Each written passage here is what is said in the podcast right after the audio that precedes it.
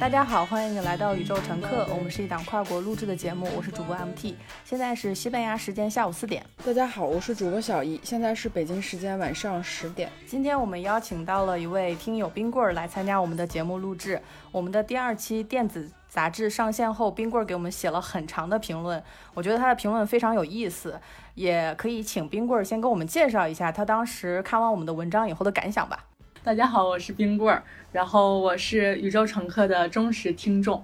我当时是，嗯，因为呃现在正在中央电视台实习，然后我们实习期间，呃台里是不可以随便进去的，然后我就在门口等着老师来接。然后那个时候正好是下午阳光特别好的时候，我就站在那个阴凉处，一个人非常孤独无助的站在门口等人来接我。然后每次这个时候都是一个特别。尴尬的时刻，因为，呃，老师来接我的时候，我们就会经历一个漫长的不说话的，然后沉默的两个人往台里走的这样一个过程。然后，呃，在看这呃就是第二期的这个杂志的时候，看到 MT 写的就是留学生活，我就涌起了一股非常激烈的想跟别人聊天的冲动。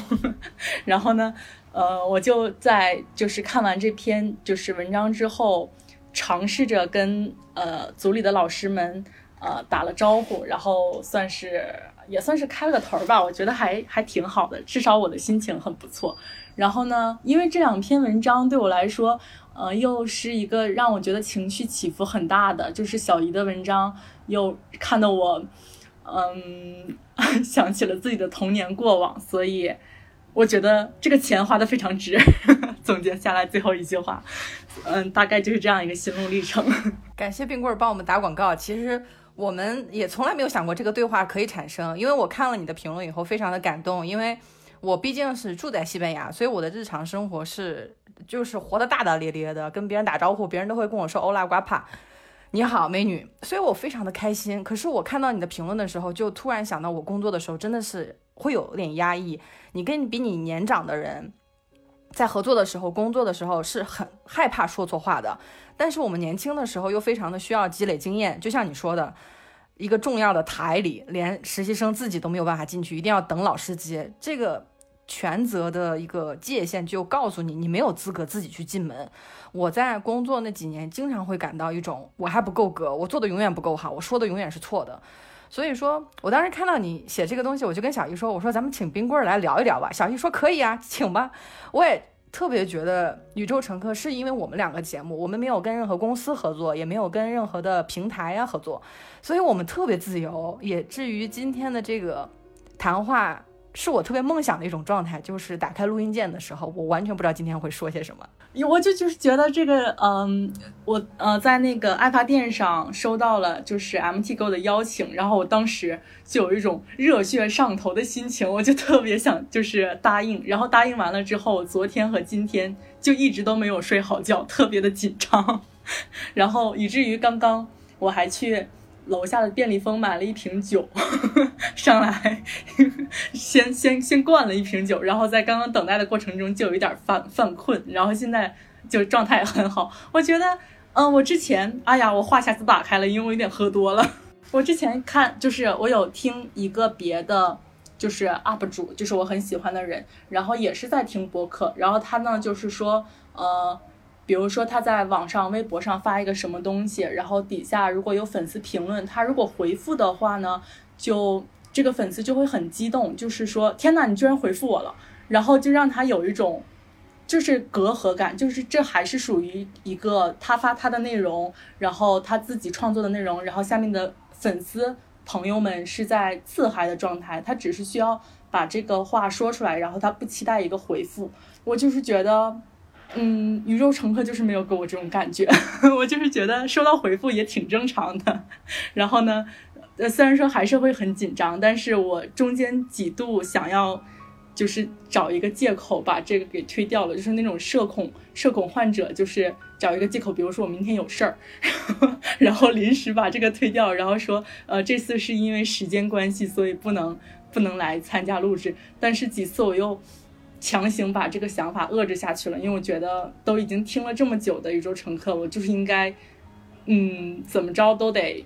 fake it until make it，就是有有这种自信和就是轻装上阵，然后怎么着也要撑着把它录下来。然后现在觉得感觉很好。我今天在外面，因为我今天一整天都在外面参加朋友一个活动。我刚刚在回家的路上，我还在想，我说冰棍会不会紧张呀？呃，就是我脑中的确是闪过这样一个念头。有就是当我骑车快回快到家的一个某个瞬间，我突然想起来，哦。我因为我看了一眼表，因为表已经九点，大概九点半了。我想啊，冰棍会不会紧张呀？但是那个念头闪过以后，我就忘掉了。嗯，你说到那个，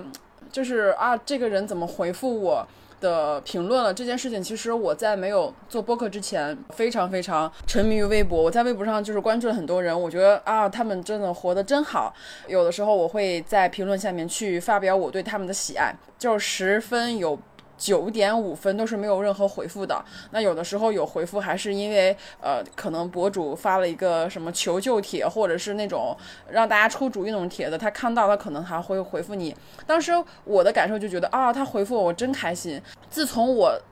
开始录节目之后，基本上每个评论我我们应该都会回的，就是如果不回的话，也会点一个赞。其实我在做这样的行为的时候，我是默认为，但凡留言的人，可能都希望得到。回复或者是一个点赞，然后让别人知道我看到你的留言。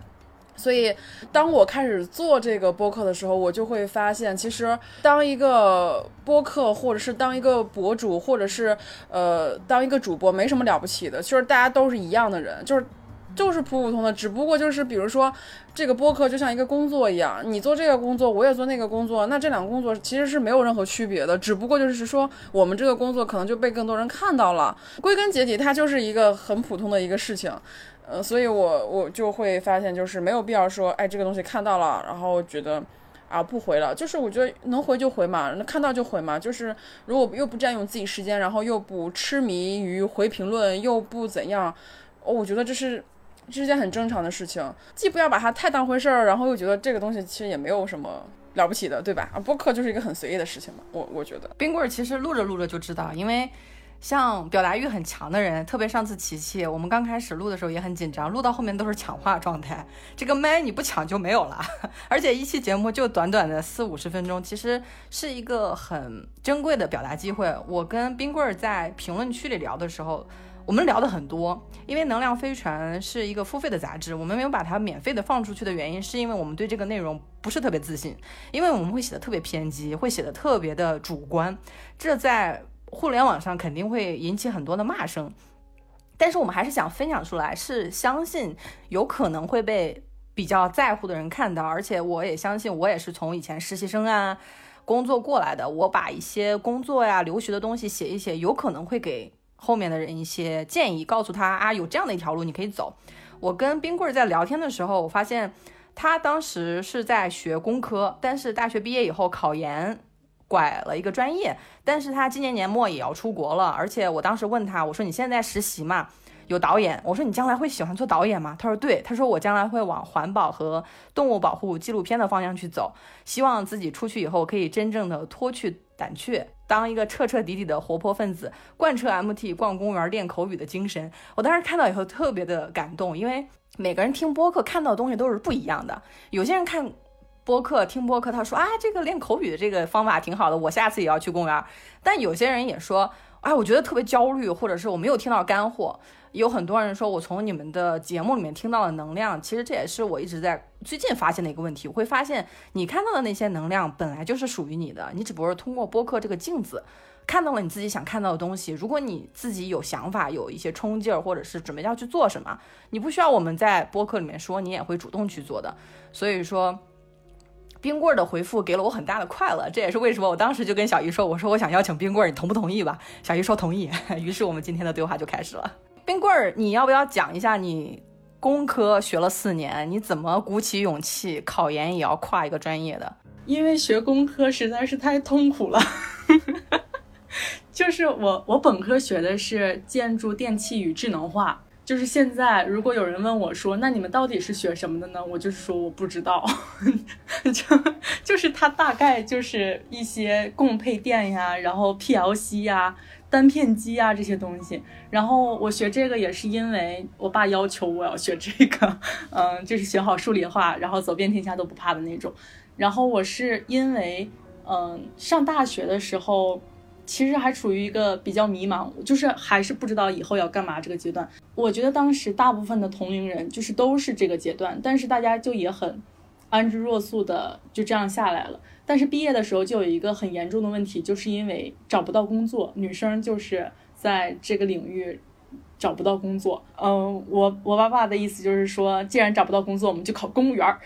然后就我就绝对不可以，我一定要自己想一个我想做的事情。然后那个时候其实是因为就是看了柴静的《看见》嘛，然后就很想当调查记者，就很想当战地记者，就是有那种那种冲动。然后我就想自己考研吧，嗯，然后后来也是因为一些就是众所周知的原因，我觉得调查记者我也当不了。是呃，跟 MT 说的那个动物环保这方面纪录片。也是我最近一年左右才有的想法，我就是经常在变。然后每次跟朋友聊天的时候，他们就会说：“说你你真的好好放肆，你的人生人生目标说变就变了，然后说变就真的变了，就是这样的一个意思。”我是呃，我想想干这个行业，是因为特别小的一个事儿，就是在别人觉得看来觉得。嗯，很奇怪，你会因为这个就改变你的真的想法，然后出国，就是因为我去云南旅游的时候去了动物园儿，然后去了一个野象林，我这个应该可以说吧，没事儿，反正我说了。然后那个野象林就是我当时在里面玩的时候，就它外面是一个就是那种动物表演，然后里面是相当于是自然保护区，然后会有真正的野象。外面的野象呢，就是他们呃那些驯兽员会。呃，带着小象画画，然后那个小象就坐在那儿画画，然后呃起来的时候用鼻子拿着他那个画给大家看，然后还训练他们踢足球，就是这样一个动物表演嘛。旁边就围着一圈儿像我这样的人坐在看台上，然后面前摆着一桌一桌二十不六十多块钱的那种瓜子儿啊和就是。饮料啊，然后就看，我当时就觉得好难过呀，我就觉得那个小象一点都不快乐，呃，就特别，就是我现在都能想象到那个难过，简直就贯穿我整个旅行。尤其是看完表演之后，我还进到林子深处里面去看那些不用画画的小象，然后和就是成年野象他们一起就是在玩水啊什么的，你就是很明显能看出来那个状态就是不一样啊。我觉得我没有在敏感。就是看出来前面那个小象它不高兴，它就很不快乐，它就很忧郁，呃，这个给我的打击就特别大，然后我就开始看这方面的东西。关键是我爸现在也管不了我了，他的意思就是你想干嘛就干嘛吧，然后我就自己考。我爸的意思是主要只要你考上了，那就随便，就算是这样扭转了方向，然后以后想要顺着这个往下走。而且前段时间不是也出了那个呃云南的野象迁徙，就是他们徒步出来的事情嘛。我就是很关心这些事情，像我的朋友们会说你因为这个就把它变成人生方向了，好像有一点草率。但我就是觉得，呃，比如说不好听的，就是说你吃饱了撑的之类。但我觉得我就是吃饱了呀，那本那本来就是吃饱了嘛，那我我就是撑的。对，在英语里面有一句话叫“饿着肚子的人是没有办法好好思考的”。其实我发现中文有些很多东西说出来。比如说，你说吃饱了撑的那种做的一个决定，那你其实吃饱了才能更好的思考呀。还有什么眼里不揉沙子，那谁的眼里能揉沙子呢？呃，很多话，特别是我现在呃在学第二门语言的时候，就会觉得我说什么东西，小姨给我发什么什么词儿，我就说，哎，这个词儿英语怎么没有？我怎么想不明白？我用中文想不明白的时候，就会觉得自己很蠢。但是我如果我用英语想不明白，我就会觉得啊，这是这个这个问题里面本身有问题，所以我会 多去寻找一些资料，多去把它反思一下，不会说我在中文里面，我感觉我在学中文的过程中一直是跪着的状态，中文总是在告诉我你太幼稚了，你太冲动了，你太怎么怎么样。但是我今天上午跟我的西班牙朋友交换了二十分钟的语言，我跟他说啊，就是说西班牙语，他就说。你的西班牙语学多久了？我说学一年啊。他说怎么可以说这么好呢？我说没有啊，我一直在后退。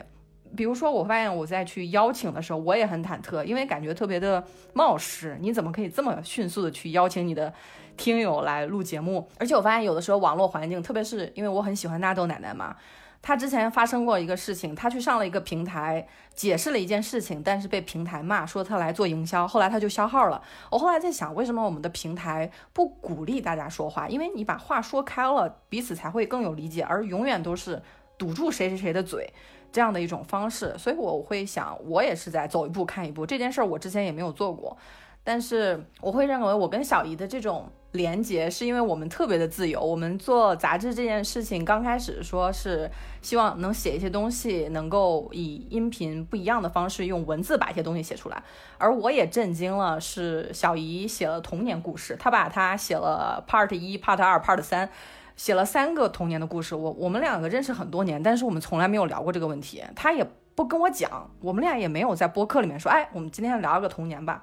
这些故事就渐渐埋起来了。但是我发现文字这种方式，它还能给一个机会，是把跟音频做互补。因为音频我们聊的都是比较开心的事情，或者假装开心，假装有想法。但是我们在写作的时候就会发现，写作真的很难。你想把你的想法换成一个句子，其实是需要挺大的功夫的。小易前两天发了一条微博，他就说。呃，要写那些你一定很在乎的东西。如果你写那些你不写出来就没有办法呼吸的事情。这本他写的这个评论是在《巴黎评论》女性作家访谈里面，作家格雷斯佩雷说的，说最好的训练就是读和写，不管你读什么，写一个写什么。那我其实也很想加一个，就是你要说话，就是我们女孩说话说的太少了。我我比如说我邀请你，你还。在犹豫，你说我要取消掉？你知道我邀请男孩子，他都是上来就要跟我要钱的，就说录一期节目要多少钱，所以我非常开心有你来，真的是特别开心的一个聊天的过程。说到那个写作的事情，其实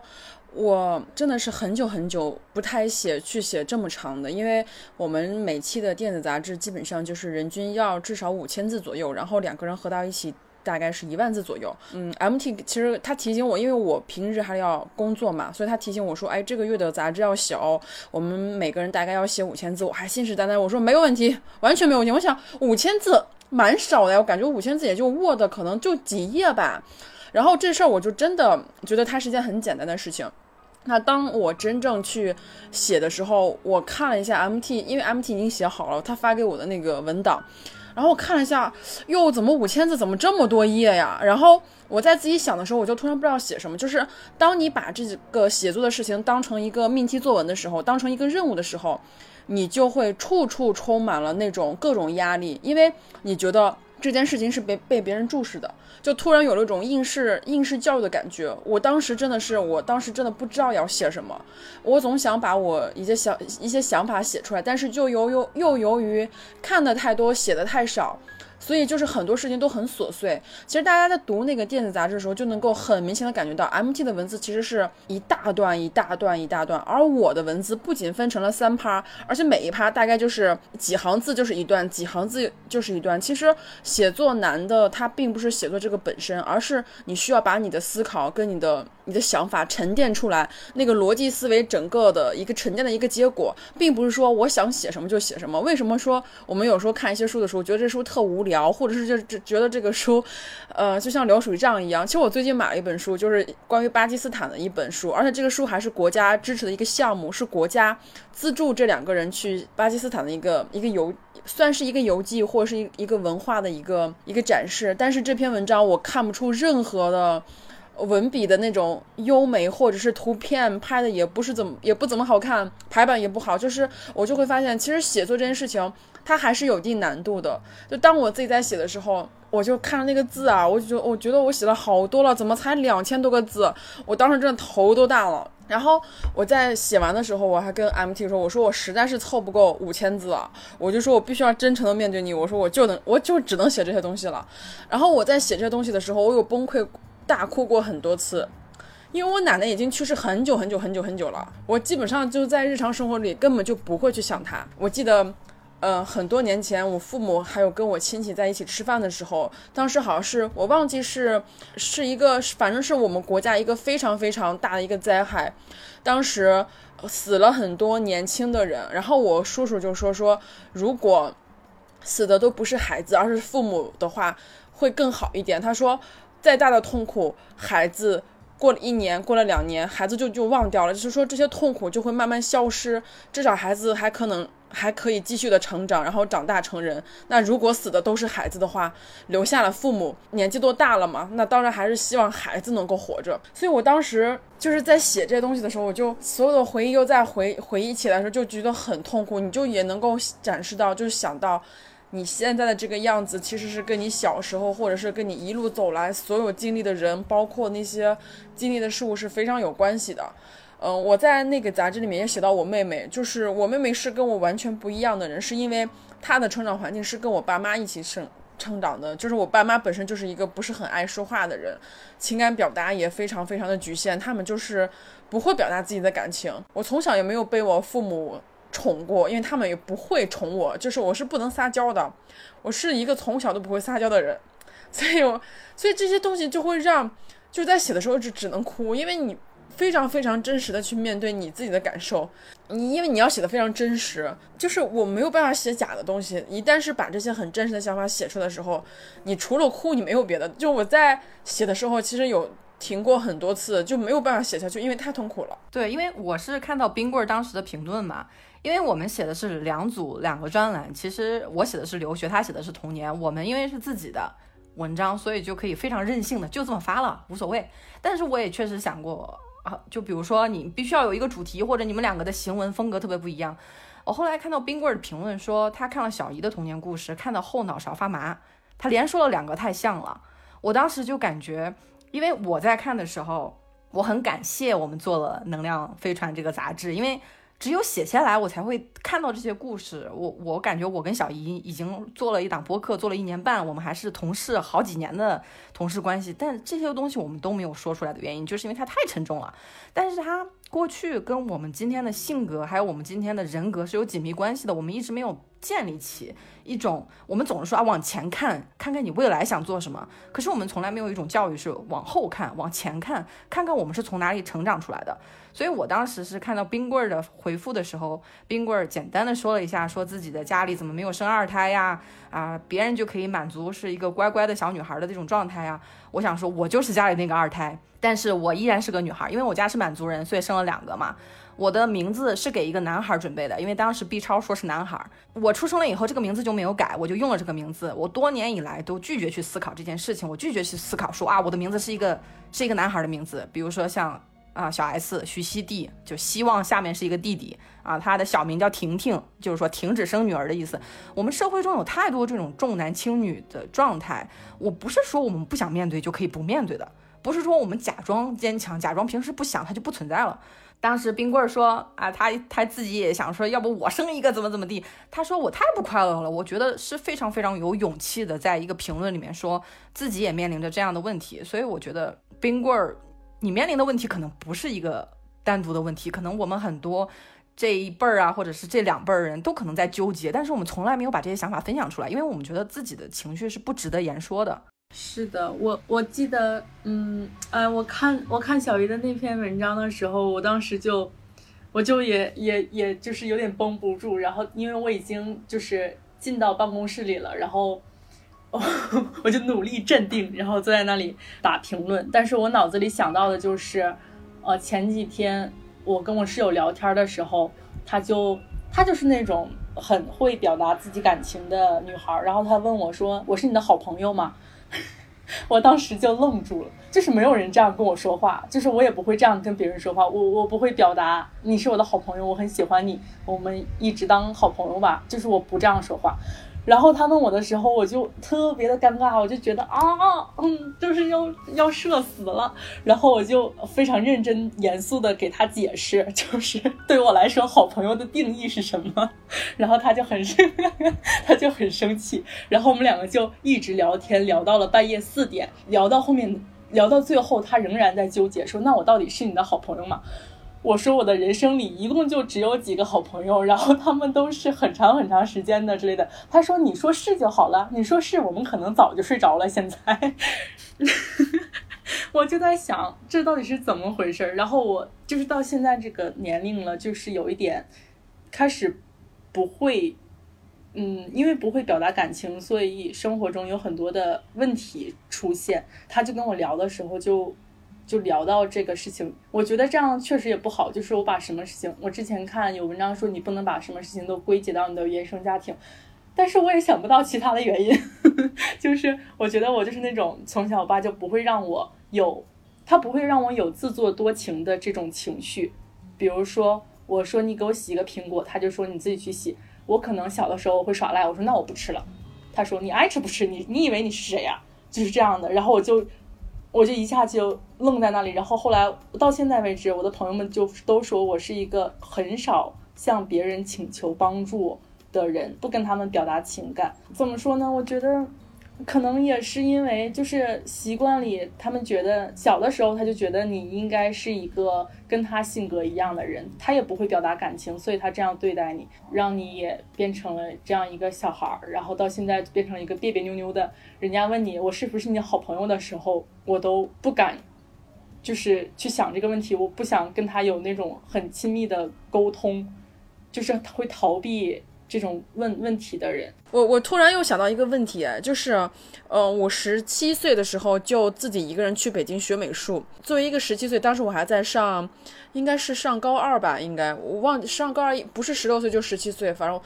忘记了，反正不重要。那时候其实已经很想，你想你如果是高二的话，从山东的一个一个是独自一个人去北京学画画，而且我爸让我坐的是那种从我们山东去北京的那种。嗯，大巴车就是那种晚上走，然后白天到的那种大巴车。我不知道他是怎么放心让我一个人就是背着行李去的。但是我记得特当时特清楚的就是我爸跟我的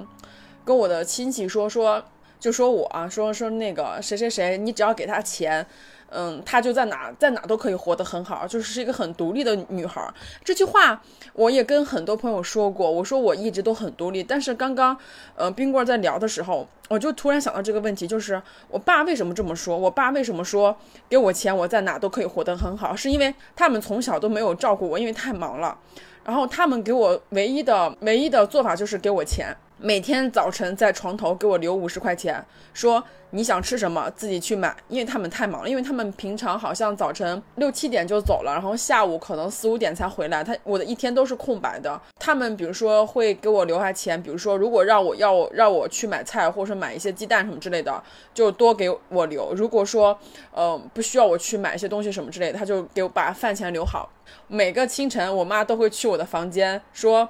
嗯，闺女，我把钱放在你的桌子上了，然后你想吃什么就去买什么。所以我刚刚突然想到，我爸为什么那么说，是因为他们从小就这么对我的，就是留下钱，你想吃什么就做什么，你想吃什么买什么。所以他就会在我长大以后，他就会说，你只要给他钱，他在哪都活得很好。嗯，但是我没有别的办法，是因为你们从小就这么对我的呀。所以我就突然想到这个事情，就是原生家庭它可能不是最大的一个归因，但是它一定会影响到你现在。很多的情绪、情感的表达，然后以及爱人的方式、对付别人的方式、欺负别人的方式，以及恨一个人的方式，一定都在能够在你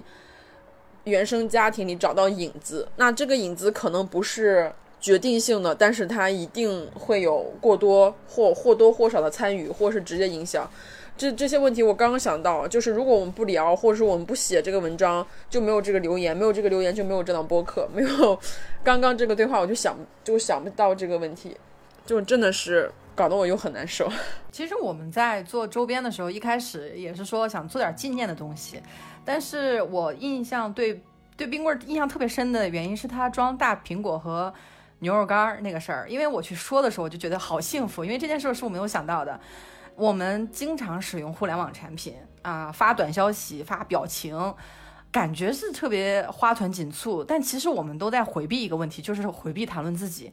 像冰棍刚才提到那个说女孩说，你直接说你是我的好朋友，咱俩就不用这么聊了。她其实我一听就能听出来，她其实要求的是一种服从，要求的是一种简单的一种认可，说这个世界是围着我转，这个世界我是有掌控感的。这在每一个人生活中都会有或多或少的控制欲。但是我会感觉像冰棍儿的反馈说，我要给你解释一下我的定义里面好朋友是什么，是非常珍贵的事情。因为我特别喜欢这个场景，是冰棍儿给我留了很长的言，我给冰棍儿留言，又留了很长的言，然后就说冰棍儿你来参加节目吧，我我实在是很想跟你说说话，实是实在是很想知道你是什么样的人。而后来我发现你的感知，因为你在说话的时候，你还会说自己抨击自己，说啊你是不是吃饱撑啊，或者是你是闲的。但其实我我不会这样去认为，我会认为这是非常珍贵的、非常勇气，而且是诚实的面对自我的人才会这么去做。你要是换我，我要稍微虚伪一点或者老成一点，我工作经验这么多年了，你是我好朋友，当然是了，大家都是好朋友，场面话谁不会说呢？但是说多了场面话，对我们自身是有伤害的，这是我之前。不知道的事情，我之前也是说有讨好型的人格，比如说我逃避冲突啊，或者是我去经常取悦别人。可是后来我跟小姨在沟通的时候，小姨一开始是直接就把我推出去的，说你不能这这么老让人家占你便宜，怎么怎么样。所以说你有的时候可能说感觉，哎，小姨有的时候说话可能说她是一个比较有有感情的时候，但是她有非常非常有勇气的时候，我们两个都。以前都没有聊过说女性友谊这件事情，因为我们看的所有电视剧都是大奶手撕小三。你去看到所有的女性，包括做了十六年皇帝的吕后啊，也是各种毒后的评价。你发现这个女性在历史上就没有好的，没有好女人，她要么就早早的死掉了，作为谁谁谁的英雄的母亲早早死掉了，要不然就在西方文明里面也有这个处女玛利亚嘛，Virgin Mary。我就很难以去理解，就是为什么所有的文化里面对于女性的打压，都让他们彼此看不到，而且让他们平常在自己的心里就会抨击自己，说啊，我太较真儿了，我太情绪化了。我会在想，如果我们把这些声音都分享出来，会不会认为啊，这不是我一个人是在这么想？我自己觉得很痛苦的时刻，有可能是千百万人的一个这么一个社会性的困境。如果我们多把它分享出来，自己多做一点，比如说现在冰棍儿也要出国去留学了，比如说几年以后他可能会成为一个纪录片的导演，那我非常期待看到他的产作品里面呈现的是以前啊说什么动物争霸，什么雄狮威武雄鹰，后来我们发现。出去捕猎都是雌鹰。我们从小看那些书，什么要成为君子，后来发现我们是个女人，就没有办法成为君子。我们的教科书也需要改，我们的性教育也需要提升，我们的纪录片也有非常多，比如说你要关爱小象啊，还有。不要去摧残动物以满足这个旅游业，我我会认为现在有非常非常多课题是非常需要女性视角的，男性视角就说啊你太矫情了，也真的会有人给我们留言说我们矫情啊。但是我现在在录播课的时候，我一点点变得强大起来，我会觉得还有这么多。棒的人在听我们的节目，就算有一两个差评，我也不往心里去了。而且那个说我们矫情那个人，还是说听完你们整期节目之后，发现你俩真的是有点矫情，我就觉得还挺搞笑的。我当时会心一笑，然后就过去了。就是因为我觉得这很正常呀，因为很多评论就那么一条，嗯，他有表达，他有表达的。权利嘛，因为每个人他在听的时候，其实影射的都是自己的经历以及自己的想法，所以就是这蛮正常的。而且我刚刚听到冰棍儿说他有很多想法都是呃突然因为呃看到了一些东西或者听到一些东西，他有了一个新的想法。我觉得这个很珍贵啊。就是我到现在，比如说再去做一些冲动的做法的时候，其实都是很难的，因为我要考虑很多很多事情。所以就是我就是我好像就是虽然我也是一直在变化，然后别人。别人聊到我的时候，觉得啊，我我好我我好，就是一直这些年一直在折腾。比如说从北京又搬去杭州，从杭州又搬来上海，然后带着两只狗来回的搬来搬去。然后大家就觉得啊，你一个人一个女生要做这么多事情，然后每天要熬得那么晚，他们就会觉得嗯你很厉害。大家就是在看到这些的同时，其实在做决定的时候是很难的。我自己有的时候我也有想过说，哎，要不然就这么着吧，要不然就这么着吧，这么着挺好的，就。不要再折腾，我有时候也会这么告诉自己，但是我恰恰就是为什么还是会再次折腾，是因为我很珍惜自己每次想要去改变自己，或是想去获取新经验的那个冲动，这个东西是非常珍贵的。这样的一个冲动或这样的一个想法，会让你体验到非常多没有期待过一些的一些快乐，就是很多事情。很多快乐，或者很多机会，以及很多感想，都是一些不经意的瞬间去激发你的，而不是说我坐在这里，然后我幸福的生活，或者是我每天重复的生活就就能有的一些感想。就很多东西，它都是一些不经意的，完全没有觉得你是吃饱了撑的。我觉得非常好，在一个新样新的时代，然后。疫情的影响，包括现在全球化，然后大家大家去看一些创意行业，或是看一下现在当今非常非常厉害的科技领域、探险领域以及文化领域，大家都会知道，非常非常希望有这样的创新创意的人才的出现。而且。你想保持创新，保持创意，你在一方面在不停输入的状态时候，你还要一一方面不停的输出，不停的去思考，不停的去接受新的东西，你才能有新的想法。所以我觉得这就是一个新时代或者是新青年就应该有的一种状态。听到这个想法，觉得非常好，而且我觉得你可以考虑一下那些说你吃饱撑的朋友，其实我觉得可以换一批朋友了。嗯，我后来我有就是想。就是这句话，因为我觉得啊，这句话也太难听了吧？什么叫吃饱了撑的呀？嗯，因为我是那种当下不会很，就是脑子转转不过来，不会去反驳的。但是我当下反驳不过去，我就会在夜里 回想我要怎么来回应他。然后后来我就是有有说，就是比如说，就是吃饱了撑的。如果吃不饱的话，那要去做一些能让你吃饱的工作。你都已经吃饱了，你为什么还要一直吃呢？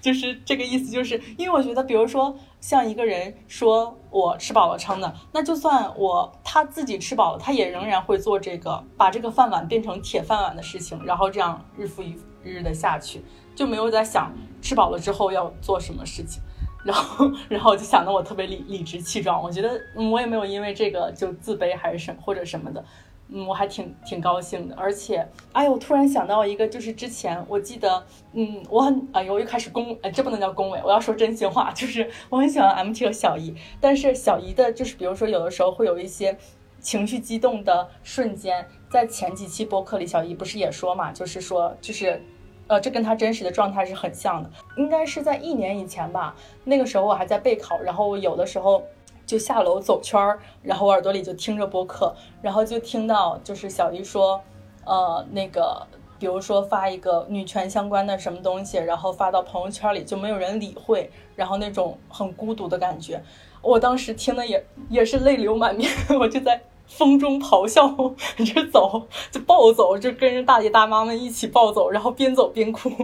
就是我觉得我之前会会觉得是不是我我要求很高，就是我有点事儿，就是我期待他们不仅是我日常的朋友，比如说我发微博的时候，呃，如果发一些自己吃了什么，然后去哪儿玩了，发一些照片，底下就会热热闹闹的评论，大家就感觉很好。但是只要我稍微。不能叫偏激吧，稍微真实一点，表现出我对一些当下时事的想法和对就是女性的，就是女权这样的一个想法，就没有人理我了，就就让我觉得那朋友们到底到底有没有跟我想到一个事情去？而且比如说微博上那么多在疾呼，然后有跟我同样想法的人，为什么他们不是我现实中的朋友呢？那这些人都是哪儿来的？我就会有这种疑惑，就大家在网上，我有那种。嗯，跟我想到一起去的人，但是他们不是我现实中的朋友，然后我现实中的朋友一个也没有，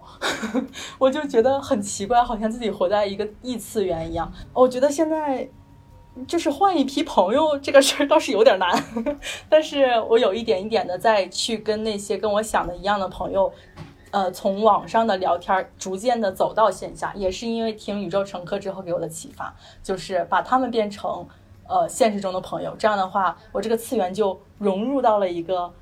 呃。让我觉得舒服，或者说可以一起共同努力奋斗的地方。我突然想到，就是我们也在节目里面提到很多次，就之前听《海马星球》里面有一期丁红的节目，他就说，如果你在你自己喜欢的，而且你选择这条道路的路上，你会遇到的都是你的志同道合的朋友。所以我觉得，你可能在这条道上还就是时间还不够长，或者是你刚刚找到属于你自己的道路，那我觉得时间够长，你遇到的都是你都是跟你志同道合的朋友。就是我现在。呃，其实朋友也不是很多，但是。留下来的全都是非常非常支持我现在在做的事情，而且他们也相信我一定能做得更好的一些朋友。因为保不齐也有一些朋友，他就是因为每个人的成长速度是不一样的，或是每个人他关注的领域也是不一样的。有些朋友他可能觉得说，嗯，他知道我在做些什么，但是对他来说，他觉得这个女权的事情对他来说不是最重要的，他最重要是可能是别的事情。他做的这些事情原因是因为他有有他自己的一些家庭背景，或者是他自己在。经历一些事情，所以我们没有办法去勉强朋友跟你一样把这件事情当成最重要的。但是，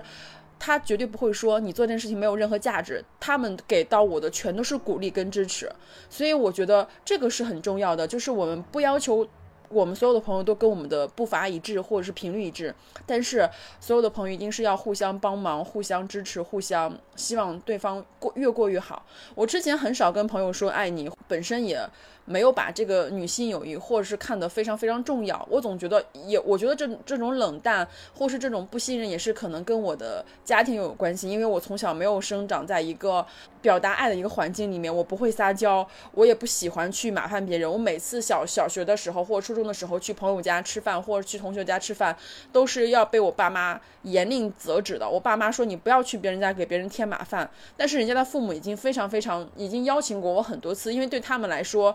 好客，或者是，嗯，就是这种待人之道是非常正常的。但是我的父母又非常非常喜欢招待别的朋友来我们家里，但是他不允许我去别人家里，他觉得我去别人家里是造成极大麻烦。但是他们又很喜欢邀请别人来我们家里，所以我觉得这是一个很矛盾的，就导致我现在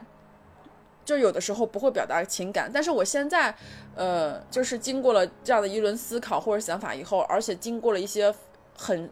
很很困难的事情之后，我才发现，那到最后帮助我的，然后无条件信任我的人，都是我身边这些女性朋友，所以我就会发现，我要我要，就是我是真的，就是通过一些事情才能够真正了解到，就是彼此是还是有爱的，就是我才能够放下自己心里那种抵触，或者是放了现放下心里那种。不自在，或者是觉得说表达爱是一件很矫情的事情，因为我们从小就会觉得说，如果你表达太多，你就是太矫情；你想法太多，你太矫情了。你你怎么看见东西你就会哭啊？你你真的想太多了？你怎么这么矫情？一直就是我们是不允许表达自己的情感的，不能让别人看到我们的脆弱。如果别人看到我们的脆弱，我们就要受欺负，会被别人骗。就是我是这样的，我是在这样的环境里面长大的，所以。就当，当你真正去探索这个世界，当你自己去思考的时候，不去考虑别人的想法的时候，你会发现很多真实的情感它是会自然流露的，不需要说你刻意的寻找。很多人，你慢慢慢慢，你只要在正确的道路上，你们总总归是可以遇见的。所以我觉得这个事情很重要。但是这些这些事情要伴随着一些思考跟一些可能会有一些不太开心的事情发生，才能够慢慢慢慢。走到现在，但是我们又希望通过播客，不想让大家去经历太多痛苦的事情，因为有的时候说，哎呀，什么吃苦是福啊，然后苦尽甘来呀，有时候其实我我并不是很赞同这件事事情，苦就是苦，苦就是不不开心的，苦就是痛苦的，能不吃苦就不吃苦。所以我觉得就是，如果大家听到播客以后有一些想法，或者是有一些自己的感想，那就去做吧，不需要去考虑别人的别人想法。我。我我也我跟我们有一个听友，嗯，也是也是我们的听友，我们就经常在线下一起见面，就是去看看展，因为他今年九月份也要去英国留学了，他就在跟我讲，他前阵子是其实是跟他的那个先跟他自己的 leader 离职，可能大家就会觉得说，呃，不安全，国外不安全怎么着，就是类似这样的一些言论，然后他。当他最近又去跟他老板提的时候，然后他老板也也没有阻拦他嘛，就是说尊重你的选择。但是可能国外就大家都会觉得说国外不安全。但是那些当你真正去跟那些在英国或者在美国、在欧洲生活的人去聊天的时候，你就会发现人家并没有不安全，就是说不安全都是国内的人，然后真正在那个地方生活的人其实觉得没有什么。没有什么关系，这就是我们平常看的新闻、看的微博，我们看到都是别的国家不好的地方，就包括他们在他们的国家里看到的也是关于中国不好的东西。所以这个事情只有你自己去了，你自己发现才会发现，你你看到的东西跟你听到的、跟你实际在那个地方感受到的是完全不一样的。所以不要让别人的想法，不要让别人的认知，不要让别人的那种局限性去压制你自己的想法，或者是压制你自己的未来。所以我觉得。就是你自己的想法是非常非常重要的，不管是对错，那都是你自己的，而不是说别人替你思考出来的。前两天刚跟小姨发了一个数据，我说咱们就看一条，看全球的人类的能够活的寿命。中国的数据是以七十六岁排名全球第五十三。你会觉得，哎，全球五十三，那是不是男性女性都一样？错，女性排名全八十。那八十全球寿命排名的是哪个国家呢？是沙特阿拉伯，相当于我们的女性只能排到八十。那中国男性能排到全球第几呢？全球四十，就是它超出了中国的平均水平线。啊，日本是全球第一，以八十六岁排第一。呃，美国这次疫情期呃期间，所有的人的寿命预期寿命降了一岁，但依然比中国多一岁。呃，西班牙是排名全球第四。我跟小姨去聊这些事情的时候，小姨我因为我跟小姨平常交量交换大量的信息，但是都存在于我们两个的微信的窗口里。这次写杂志也是说，我们两个月以前，呃，之前跟一个出版社聊了一下，但是他对方的回复说我们的内容太有时效性，不适合出出版。那我就很沮丧了。小姨说没事儿，我们办一份杂志。冰棍给我们的留言说，哎，说我好久没听播客，你们居然还搞了杂志，好棒呀！说感觉我每次生活陷入僵局或者是一些困扰的时候，拉我一把的声音。我看到冰棍的这个评论的时候，我想说你的这个评论才是拉了我一把，因为你说。你给我们两个一人给了一大段评论嘛，然后你第一句话就说，哎呀，说太多。我说为什么女生永远在抱歉？为什么我们跟麦克风的距离这么远？为什么我们在说话的时候要不停的去说我说的不对，我说的太多了，我说完了。我们要鼓起勇气去说，不要把麦克风让出去，而且做。能量飞船这个电子杂志，说实话是有点压力的，因为我也不想写。我现在有很多时间花在写西班学西班牙语啊什么。但是我为什么逼着小姨和逼着我自己都去写呢？是因为我看到费兰特他关于女性写作说了一段话，他说一个写作的女性，她唯一应该考虑的事情就是把自己所了解的、体会的东西讲述出来，无论美丑，无论有没有矛盾，不用去遵照任何的准则，甚至是不需要遵从。同一个阵线的女性写作需要极大的野心，需要摆脱各种偏见，也需要有一个反抗的，有一个计划的反抗。我会发现，在我写作的时候，有无数个声音告诉我：“你停下来吧，你自己发一个付费播客，这有什么用呢？有谁会看呢？”有无数的声音告诉你停下来吧，停下来吧，就跟我做播客一样。有很多人说啊，你们说的这个不好啊，你们说的这个太偏激。我后来一想，哎，停下来，我不做不就行了吗？后来我发现，女生是不能把话筒让出去的，女生也不需要把笔让出去，特别是冰棍儿将来也不需要把镜头让出去。我们要用自己的眼睛把我们看到的事情展示出来，这才有我们的声音。现在这个社会上，很多我们都说这儿不舒服，那儿不舒服。那就去做呀，那就去改喽。那那除了如果你看别人的文章写的不好，那就自己写呗，你行你上啊。所以我觉得这是一个去看很多很糟心的事情，不如把能量放回到自己身上，去陪自己去成长，去陪自己说说话，陪自己写写字。同时在写字在说话的时候，都不要再责怪自己了，不要说哎呀我说太多。我其实我当时说就是打字的时候写我。说太多，我就知道 MT 会这样说话。嗯，但是我还是写上了。哎呀，这个真的是要改起来还是挺难的，但是我我有在努力。对，你会发现那些我们看似非常非常简单，就是你觉得我们能够一下子就能改掉的事情，其实你还是在你日常的一些潜移默化的一些发言里面，那些跟你朋友的聊天里面，甚至你的写。写留言里面还是不由自主的会写出来，包括有的时候我去跟 MT 聊天的时候，我自己觉得我已经可以了吧，就是这种意识已经可以了吧，但是 MT 还是告诉我说，你看你说这话还是有那样的一个就是不自信，或者是说还是在贬低女性的那种想法，但是我自己是意识不到的，但是我觉得是说你写出来没有关系，那我。大家互相提醒一下，那你下次是吧？一次记不住，两次记不住，那第三次总该记住了吧？所以我觉得就是，如果这次觉得说我还是想写，那就写没有关系，反正总会有人提醒你。慢慢慢慢慢慢，你就是在一遍一遍，就像一个错题本一样，那你一遍不行两遍，两遍不行三遍嘛，大不了就重复十遍，就到最后就记住了。只要不停的重复，不停的去练习，这个事情就会慢慢慢慢变成你你一个新的一种。做事方法，但是如果说又没有人提醒，你自己又不想改，你觉得啊这样吧，就就一个很小细节无所谓，那这件事情就就永远都不会有一个改变，所以我觉得还。还是多说吧，我觉得多说就有很多机会，多去发言就会有获得很多机会。因为我一直有在关注国家地理，因为国家地理是已经被迪士尼投资了嘛，就很多年前就收购了，所以我觉得他们也在做一些很厉害的事情，而且他们也在跟很多全世界著名的摄影师、导演去合作，然后你也可以去关注一下他们，我觉得都很棒。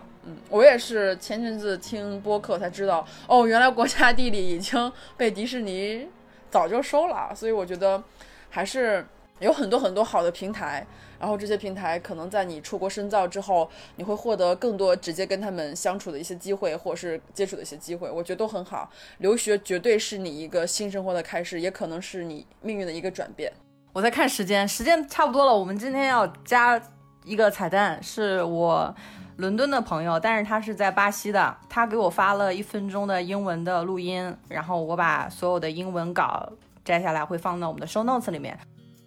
Hello, guys. I'm Claudia's friend. Uh, I'm from Brazil and currently live in London, UK.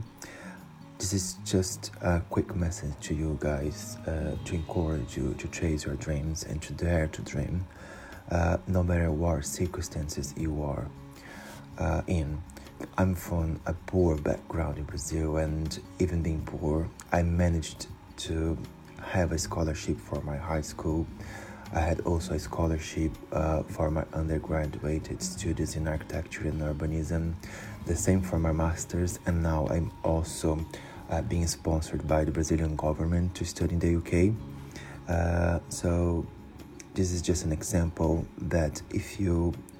uh, chase your dreams and believe yourself, uh, you can reach your goals. Don't be afraid to dream. If you lack of confidence, just keep moving. As you reach your goals, you're gonna build up your self confidence. So keep moving, guys. Uh, I wish you the best of the luck and keep it, um,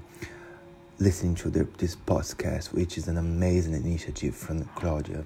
So, yeah, that's it. Bye bye, guys. 大家好，我是 MT 的朋友，我来自巴西，目前住在英国伦敦。这只是一个简短的信息，鼓励你们去追逐梦想，也敢于去做梦。无论你在什么情况下，我来自一个巴西的贫困家庭，非常穷，但我很幸运的在我的高中获得了奖学金，后来我也拿到了本科奖学金，从建筑和城市规划系毕业。我的硕士也是一样。现在我正在接受巴西政府的赞助，在英国读读博士。所以这只是一个小小的例子。如果你追逐你的梦想，并相信你自己，你就可以实现你的目标。不要害怕做梦。如果你缺乏信心，请继续前行。当你到达目标的时候，你将会重建自己的信心。所以继续前行。祝你好运，并希望你继续收听这个播客，因为这是宇宙乘客一项了不起的倡议。所以先这样。我一开始跟我的朋友说的时候，没想让他给我打广告。我说你把你的故事挺励志的说出来给给大家分享一下。我跟他在伦敦的时候，就是我之前在节目里提到的一米九的大个儿。我在遇到他之前，晚上我是不敢去伦敦的，不敢去伦敦的夜景啊，或者是因为我脑子里也有一个信息啊，不安全，我应该待在家里。但是跟他接触了以后，他是学建筑的，我们半夜九点多出门，然后到十二点在泰特美术馆前面。居然听到了有一个男生在拉小提琴。我们半夜十二点，然后看着天上的明月，听他在拉小提琴的时候，因为没有什么人，我们就还跟他简单聊了一下。他说他是音乐学院的学生，然后晚上在这边一边练琴一边攒点钱。我会发现我在跟我的巴西同学 Fabio 去聊天的时候，我不是每个人的后面都特别光鲜啊，去留学，有的时候你也要注意一些奖学金的信息。他特别重要的一点是他。不管是打工也好，还是攒钱也好，他一直很想去研究这个城市的建筑和规划的一些信息。包括他给我看一些城市一些建筑的时候，他总是跟我说一些我完全没有看到的信息。我会觉得留学它大大的改变了我，就是让我敢于去交朋友了。我以前就特别害羞，就除非你特别黏着我，或者是像小姨，我们两个办公桌都在一起，我们啊下班然后去喝杯咖啡，去聊聊天。我会发现我的生活的圈也放的特别小，以至于我在有一些情绪上来的时候钻牛角尖。就像小姨说的，换朋友非常有必要。那我前一段时间也是跟小姨说，我说我看了《万历十五年》，还在北京的时候，我就自己骑了车去了景山，去感受整个故宫。但是我跟我另外一个朋友说了以后，他说你怎么这么矫情啊？你怎么这么形式主义啊？我跟小姨说，绝交是我最后的体面。我本来以为小姨说啊，你别那么太太认真了，但是小姨给我回了两个英文单词，叫 good job。叫干得好，我会发现我以前有很多决定，我做了以后都很忐忑，我会觉得我我因为这件事儿跟一个朋友绝交，我是不是太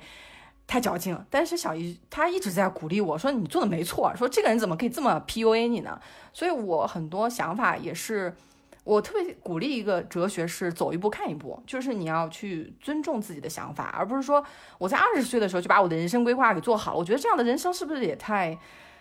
太按部就班了一点，就是说我们现在每一年都会有新的应用出来，每一年都会有新的科技出来。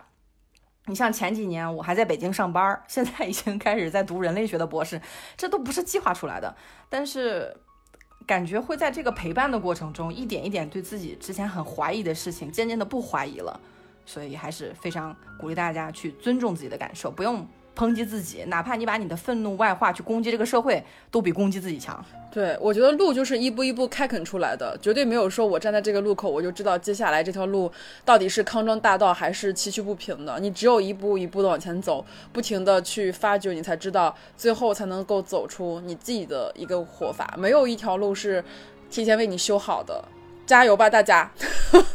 对了，就是刚刚提到，因为呃，因为那个冰棍要留学嘛，我们之前在前几期节目我也提到过，有一个公益组织，是我朋友现在在办一个公益组织。我们我稍后会把那个公益组织再次的写到我们的 show notes 里面。它是给第一代大学生提供出国留学的机会，就比如说你的父母没有上过大学，然后你是第一代大学生，然后家庭条件不是很好，但是你如果有非常优异的成绩，或者是立志要出国读一个很好的学校的话，呃，你们可以去联系那个公益组织，也许会得到更多的帮助，因为他们一直在做这个事情，帮助第一代贫困的大学生出国深造，然后大学基本上都是很好的，像斯坦福啊，然后哈佛这样的学校。如果你好好学习，然后又想获得这样的出国机会，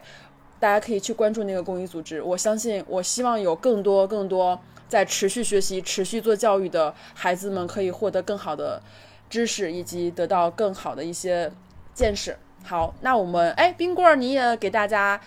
说一句说几句呗。说完以后，我们就这期节目就结束了。嗯，我也觉得，嗯，怎么说呢？就是像呃，比如说从呃开始意识到这些问题开始，然后。有一些，比如说像宇宙乘客这样的播客，然后和我自己在网上看一些声音，就是觉得，呃，原来是一个很很别扭的，然后很冷硬的，就是一个小拳头，然后一点一点的有别人帮自己，然后也自己在努力的在掰开，然后变得更，呃，更柔软，也更更包容一些。我觉得这样这样挺好的，我就挺开心的，我就觉得活着真好。哎。有一个机会，我会我会觉得这是一个非常有珍贵的机会。假如说你能跟你的父母啊，或者是朋友说两句，你会给他们送出一个什么样的信号？我们我们在喜马拉雅可是超过了两百万收听的一个节目，所以说你有什么不敢在现实中跟他们说的话，也可以在节目里面跟他们说出来。呃，我妈妈是那种就是特别嘴硬的人，她就是呃呃特别不服输，就是如果你。你你表现的好像你你不爱我，那我一定表现的我更不在乎你的那种人。我希望对他们说，其实我是很爱他们的。然后，呃，我希望我们以后可以拥有更更健康的交流方式。然后，呃，我也希望，嗯，就是我我我肯定会自从自己开始，然后变得更主动说爱，然后更表现出我的关心。然后，我也希望可以得到一些回馈。听宇宙乘客，然后让我，呃，变得更自信了。然后也，就是其实我内心是一个活泼的人，但是我觉得把这种活泼外化，然后，呃，非常以善意的面孔去面对别人，然后收获一些意想不到的，呃，交流，就是人类的交流还是挺挺快乐的。就是人类的沟通和交流，是我觉得，呃，作为人类在这个世呃世界上，在这个星球上，比其他动物更高兴，更。厉害的一件事儿，然后也是更美妙的一件事儿，所以我，哎呀，我很高兴哈，就这样，没什么好说的了。哎，对了，还有一件事情，我们的我们的能量书签已经做好了，然后我们会在 show notes 里写出详细的售卖信息，希望大家支持，谢谢大家。嗯，啊，这这又是一期录完了以后，我们才想起来周边的事。我们也是做宇宙乘客的这一年中，有很多人说你们的金句，比如说生活是需要练习的，还有说要靠自己。我们后来就把这二十四句话印成了二十四款书签。啊，估计这期节目上线的时候，我们的新款书签就可以上线。之前所有买过我们阅读礼盒的朋友，因为我们阅读礼盒是一个月两本书嘛，如果你再次下单的话，我们会免费送你一份能量书签，作为之前所有支持过我们阅读礼盒的朋友们的一个小小的礼物。那这次就真的结束了啊，就先这么着，好，再见，再见。